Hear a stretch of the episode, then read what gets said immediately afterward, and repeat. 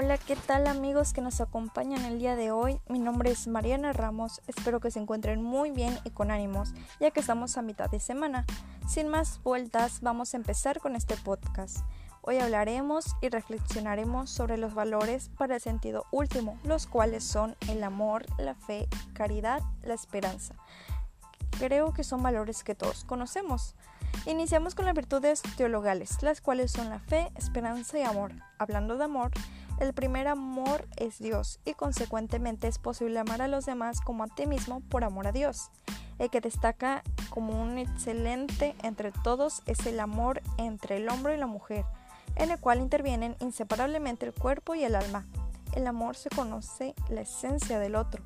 El amor no es un sentimiento, es el acto voluntario de donación personal y libre del cual del que quiera hacer el bien a la persona amada que conlleva emociones, sentimientos y pasión sin exigir nada a cambio. Es el, en este acto de voluntad se da de cinco formas. Primeramente, el deseo y conocimiento profundo del ser humano. Es decir, amar es unión, gozo, conocimiento, diálogo, compartir y acompañar. Como segundo punto, afirmación del otro. Amar es aceptar la existencia del ser, amado, es perdonar si hubo alguna falla en el pasado, es ayudar, es cuidar, es curar el alma del dolor, culpa, infelicidad y de tristeza.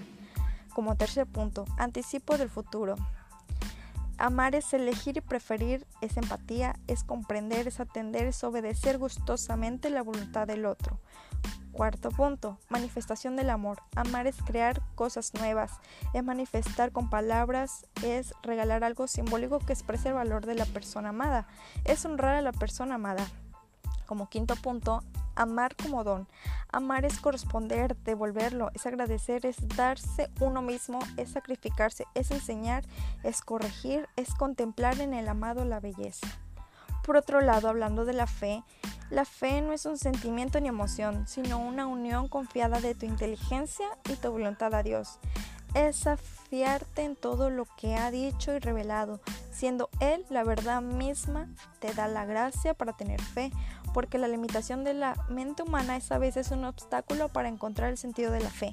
Con la fe el ser humano se esmera en conocer y hacer la voluntad de Dios.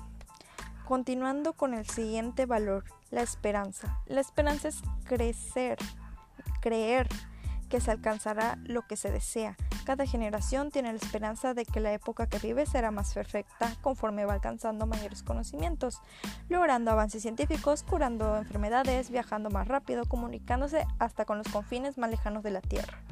Por último, la caridad es la actitud de quien obra desinteresadamente en favor del prójimo, sin esperar nada a cambio. En este sentido, la caridad es aplicable a las distintas acciones solidarias, mediante las cuales se brinda apoyo a los que lo necesitan, como ofrecer comida, refugio a los que no tienen techo, proporcionar ropa a las víctimas de algún tipo de desastre natural, donar cierta cantidad de dinero, em, entre otras acciones.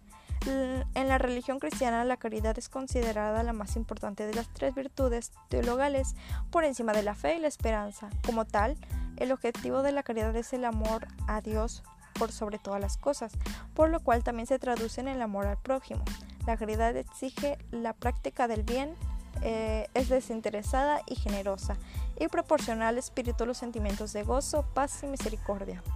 Resumiendo lo ya antes dicho, estos valores sin duda alguna están ligados todos ellos alimentados por el amor de Dios hacia nosotros, de nosotros a Él y al prójimo. Son valores que sin dudar debemos poner en práctica en nuestras vidas, ya sea con la familia, amigos, eh, incluso con compañeros o conocidos. Estos valores nos ayudan a ser mejores personas día a día.